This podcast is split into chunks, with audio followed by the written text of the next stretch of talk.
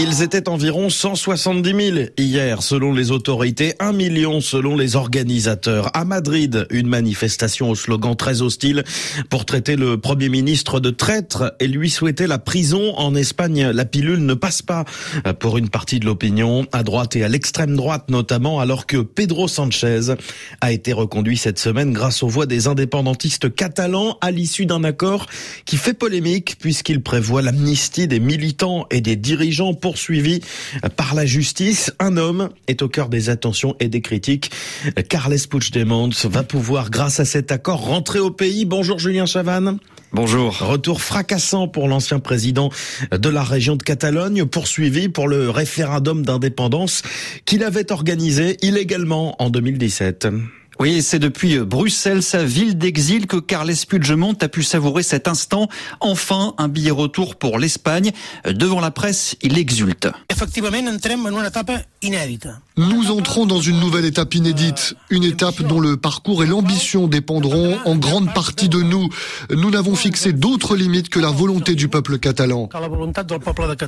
Carles Puigdemont était prêt à tout pour entrer au pays. Maria Elisa Alonso est maître de conférence à l'université de Lorraine, spécialiste des partis politiques en Espagne. Elle n'est pas surprise par ce coup de poker. En effet, je, je m'y attendais depuis très longtemps, puisque c'est pas seulement qu'il avait besoin de Pedro Sánchez, c'est qu'en plus Pedro Sánchez avait besoin de lui. Je pense qu'il a saisi l'occasion qui lui est tombée sur euh, entre les mains. Depuis six ans, Carles Puigdemont vit à Waterloo, au sud de Bruxelles. Il en a fait le camp de base de sa résistance. Oui, sa femme et ses deux filles font toujours l'aller-retour entre la Belgique et Gérone en Catalogne, ville dont il a été le maire. Oriol de Balanço est journaliste pour RACU, la radio la plus écoutée de Catalogne. Il avait rencontré le leader indépendantiste 15 jours après sa fuite d'Espagne. Il est un homme super direct, un homme affable, un homme euh, facile à traiter, un homme qui, vous avez la sensation qu'il vous écoute euh, et qui a toujours euh, une réponse facile et que tout le monde peut comprendre. Alors Julien, comment va-t-il être accueilli dans son pays? Sujet très délicat, l'indépendantisme est en perte de vitesse en Catalogne et signer un accord pour assurer la survie du pouvoir en place ne donne pas vraiment des points auprès des indépendantistes les plus radicaux. Pour l'universitaire Maria Elisa Alonso, Carles Puigdemont prend énormément de risques avec ce compromis. On ne sait pas si cette chance qu'il a eu de survivre va continuer ou il va être euh, perçu par les indépendantistes comme un traître. Donc peut-être il est en train de marquer la fin de l'indépendantisme ou la fin de sa vie politique.